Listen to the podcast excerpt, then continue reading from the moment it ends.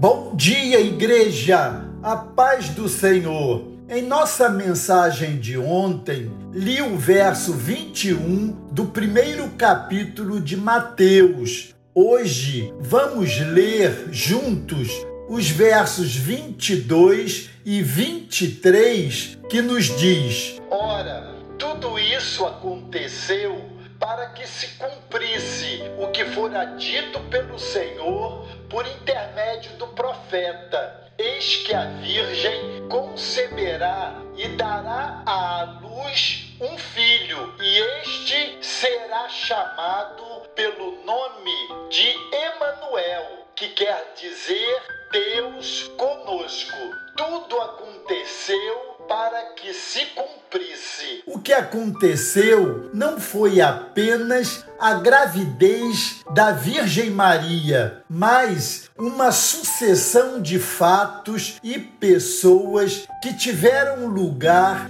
desde o anúncio da primeira promessa. Olhando para a genealogia de Jesus, no capítulo 1 de Mateus, vemos, apenas para ilustrar, já no início, os acontecimentos envolvendo Abraão, Isaac, Jacó e Judá. Somente nestes quatro personagens encontramos uma história de fé, confiança, mentiras, enganos e manipulação. A história santa de Deus é escrita por pessoas imperfeitas, assim como nós. Deus está empenhado na redenção e os acontecimentos fazem parte do cumprimento dos seus propósitos. Ele continua usando os acontecimentos na vida do seu povo para realizar a sua obra santa. É por isso que o apóstolo Paulo afirma que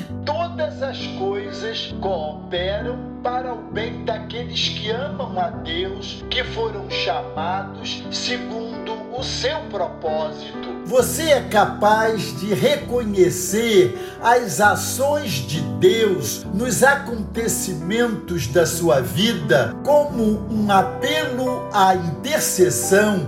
Lembremos-nos hoje das pessoas decepcionadas com a igreja por não reconhecerem o cumprimento dos propósitos de Deus nos acontecimentos da vida. O hino que me recordo e que quero trazer aqui fala de gratidão. Sou grato, Senhor, por todas as provações que me fazem crescer em ti ao deixar-te agir. Sou grato, Senhor, porque as provas vêm transformar minha vida e paciência dá, aprendendo a amar. Mas é difícil te entregar meu egoísmo e assim deixar que o teu espírito controle o que eu sou, pois quando chegam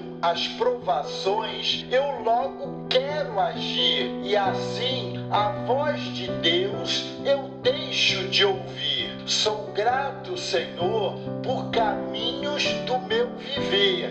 Posso vê-lo a me proteger de me desviar, pois prometeste que em cada provação tu me sustentarias com a tua mão. Sou grato, Senhor, é vitória crescer em ti, entregando-me todo a ti. A vida é bem melhor. Ó oh, meu Senhor, quando tudo se acabar, tua face vou contemplar e contigo morar. Vamos orar? Senhor, graças te damos porque todas as coisas estão sujeitas a ti. Todos os acontecimentos contribuem para o cumprimento de tuas promessas.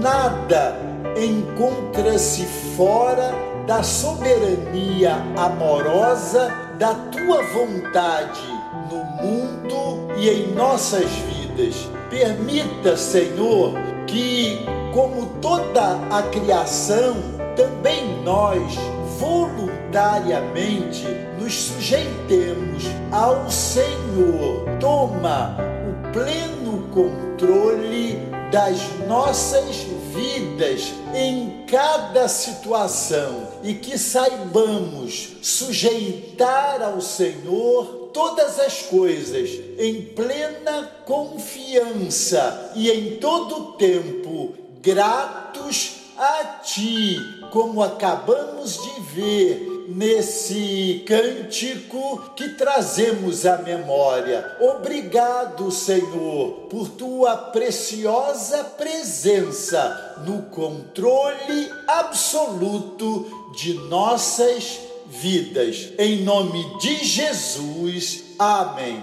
Glória a Deus. Deus os abençoe.